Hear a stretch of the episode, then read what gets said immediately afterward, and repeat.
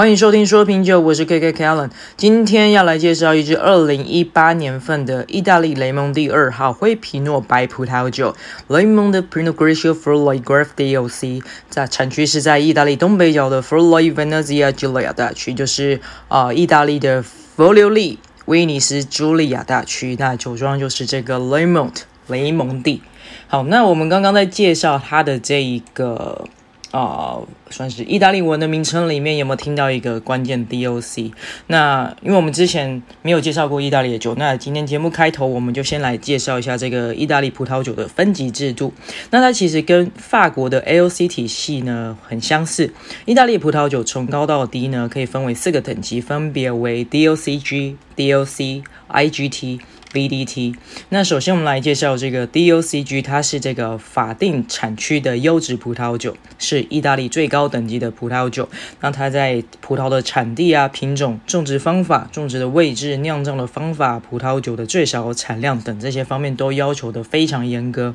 必须在特定的产区符合规定的生产标准才能冠上 DOCG。那目前意大利共有十八个产区属于这个等级。那再来第二等级是 DOC，是这个法定产区的葡萄酒，它是这个意大利分级制度中第一个创建的等级，相当于法国的 AOC 等级，必须符合特定产区核准耕种的品种。那也代表着这支葡萄酒已经取得了品质认证，生产与制造过程中符合 DOC 的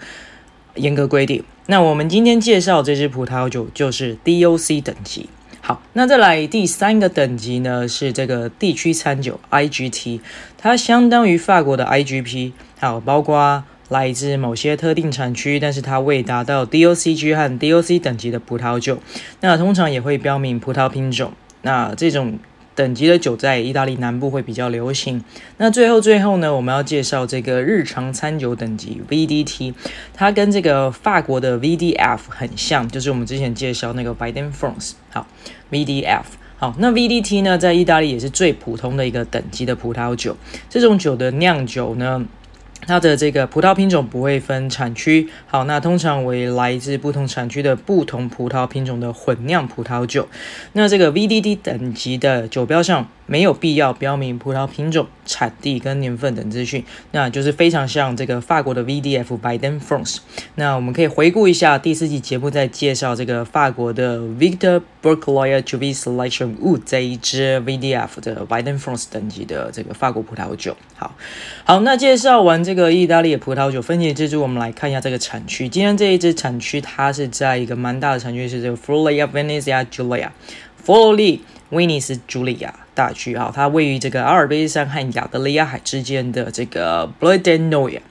的这个省，好的这个 Friuli Graf DLC 产区。那这个园区的耕地面积呢，这几年已经成长到了七十公顷。那有些葡萄树更高达了四十岁，还有非常年纪非常大。好，那园区内的土壤主要是粘土跟石灰石的土壤组合，可说是一个很优良的特等葡萄园。就是我们之前在介绍法国等级那个 Concrete 的那个 Cray。特级葡萄园的那个 Cray，OK，好，那加上它的地理位置有那个东北部这个阿尔卑斯山当屏障，还有这个亚得利亚海的这个清凉微风跟这个长时间的日照，可以说是集合这个相当优渥的风土条件，所以也因为有这个优渥的风土条件，让它这边这个产区的葡萄会有更复杂、更丰富的一个风味。那今天这一支酒的酒庄雷蒙的雷蒙地呢，它就是位于这个意大利东北角的 Friuli Venezia Giulia 这个大区里面，至今呢已经有三百多年的历史。那这个酒庄名称 lamond，它其实是来自于日耳曼拉丁文 Mundial，它指的是一个这个古代呢要保护这个这个地区的农田的一个日耳曼法律。那所以呢，酒庄也用这个字来命名。自诩为葡萄园的守护者，以这个崇敬自然、维持古老土地永续发展的健康方式来做耕作。那现在的这个庄主 Alex Moncam，他是在二零零八年购入雷蒙的这个酒庄。那跟这个首席的酿酒师 Giovanni Ruzia，他率领了整个团队导入一个现代化的管理跟机器设备呢，为这个古老的酒庄注入新的朝气跟活力。那这葡萄园区内的土壤呢，啊、像我们刚刚讲的嘛，是这个刚刚讲的这个产区主要是粘土跟石灰石的土壤组合。那它这个葡萄园区的土壤呢，主要就是这个钙质粘土。为什么说是钙质粘土？我想说，可能是因为这个石灰岩它主要成分是碳酸钙，是因为这样吗？所以叫钙质粘土。OK，好，我不确定啦。好，那反正就这样。所以呢，可以说是它就是有这个有一个很优渥的风土条件嘛，可以说是一个特级葡萄园，符合这个 concrete 的这个 crete 的这一个特级葡萄园。那这个雷蒙蒂酒庄呢，它坚持不用除草剂，在园区内呢也规划使用再生能源跟回收资源，并保留大面积的林地，好维护这个区域生物的多样性，让这个酒庄呢在二零一八年获得了 SQNPI 这个整合作物管理国家品质系统的认证。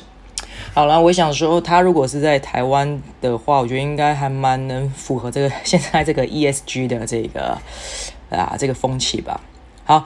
那这个酒庄呢，它有分蛮蛮特别，它有分什么雷蒙蒂一号、二号、三号、四号，那其实是用它的葡萄品种来区分的。雷蒙蒂一号呢是白皮诺，好，二号是灰皮诺，三号是雷布拉基亚拉，然后四号是夏罗内。那今天我们要介绍就是雷蒙蒂二号灰皮诺。那这个品种有什么特色？我们大概也带一下。这个灰皮诺它其实是这个 Pinot Noir 黑皮诺的一个变种。就我们之前有提过这个勃艮第家族嘛。好，那这个与这个 Noir 这个灰皮诺相黑皮诺相比啊，这个灰皮诺的果皮它的颜色呢会从蓝灰色到粉红色，因此呢得名这个灰色品种 Grisio 的那个 Grigio，Pinot Grigio，对 Grigio。好，那意大利的 Pinot Grigio 是最有名的，它是全球最大的灰皮诺生产国。那产区包括 Veneto 地区的 Veneto IGT 和 DOC della Venezia，以及 Friuli Venezia Giulia 地区。这个 Friuli Venezia Giulia 就是我们今天介绍的这支葡萄酒的产区嘛，这个佛罗里威尼斯朱利亚。好，那这个 Pinot Grigio 呢，灰皮诺，它这个葡萄品种大概都是在每年的九月中旬采收后呢，在一个低温下静置七十二小时，预先发酵。那随后呢，轻微的挤压这葡萄，在这个温控下进行一个酒精的发酵，并且呢，会在这个不锈钢桶中进行几个月的熟成。OK，所以这边注意哦，它不是进橡木桶，它这个品品种它是进到这个不锈钢桶。好。那这种葡萄酒，它通常会呈现一种比较柑橘类的水果香气，像是有柠檬、青柠啊，然后白桃这些特点。那也有具有这种清新口感跟一些良好的这个口感的平衡。那今天这一支酒呢，呃，一样是我在聚会上面喝到的，所以我今天的这个 podcast 也不会现场直接示范这个喝酒的感觉，所以一样是端出我的品酒笔记来分享一下这个品饮感想。好，那搭配我这个脸书的图片，你们可以稍微对照一下。好，那首先呢，我们来看一下这个色泽，它会呈现一个金黄的琥珀色，还有金黄的琥珀色。可是不要被它这个比较深色的颜色有一个有个先入为主观念，以为它可能是很甜的酒，其实不是哦。好，它呢这个柑橘香气非常的明显，然后我那时候在闻的时候，还会闻闻闻到这个微微的石头香气、石头味道。好，那喝起来是不甜的。不甜，然后酸度偏高，酸度偏高，酒体结构是非常完整。那在喝的时候呢，我们是用冰桶冰过。那我觉得用冰桶冰过的这个温度呢，会非常适合这一支白葡萄酒的温度，是非常一个适应的温度。那在喝的时候，也可以感受到一个明显的清爽口感。那在跟我们前面刚刚介绍这个灰皮诺 Pinot Gris） 的它这一个葡萄品种的特色，我觉得是啊、是没有违和感的。好，那我觉得这支酒它非常非常适合的搭中式餐点。我估计啦，我觉得它不止搭中式餐点，它其实应该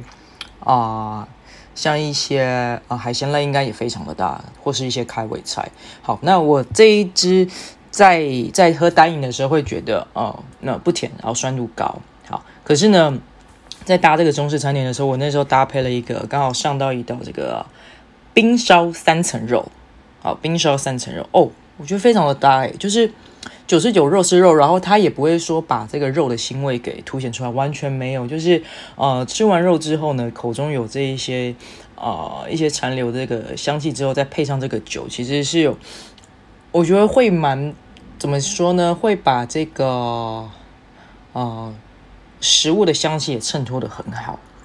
然后另外还配了一道这个烧鹅。哎，对，烧鹅，对，也是不错，就是它不会把这个肉类的这个腥味给凸显出来，然后，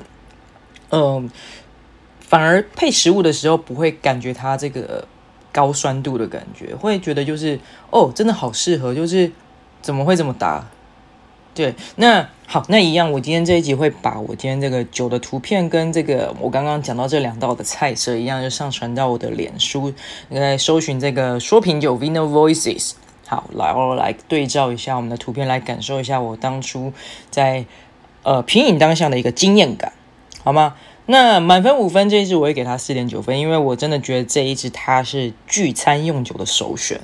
非常百搭，好，然后又是一个意大利的 DOC 等级，一个法定产区的等级，然后重点是它的价格不会到很贵，啊，我觉得是非常的 OK，所以整体来说，我觉得是非常真的很棒，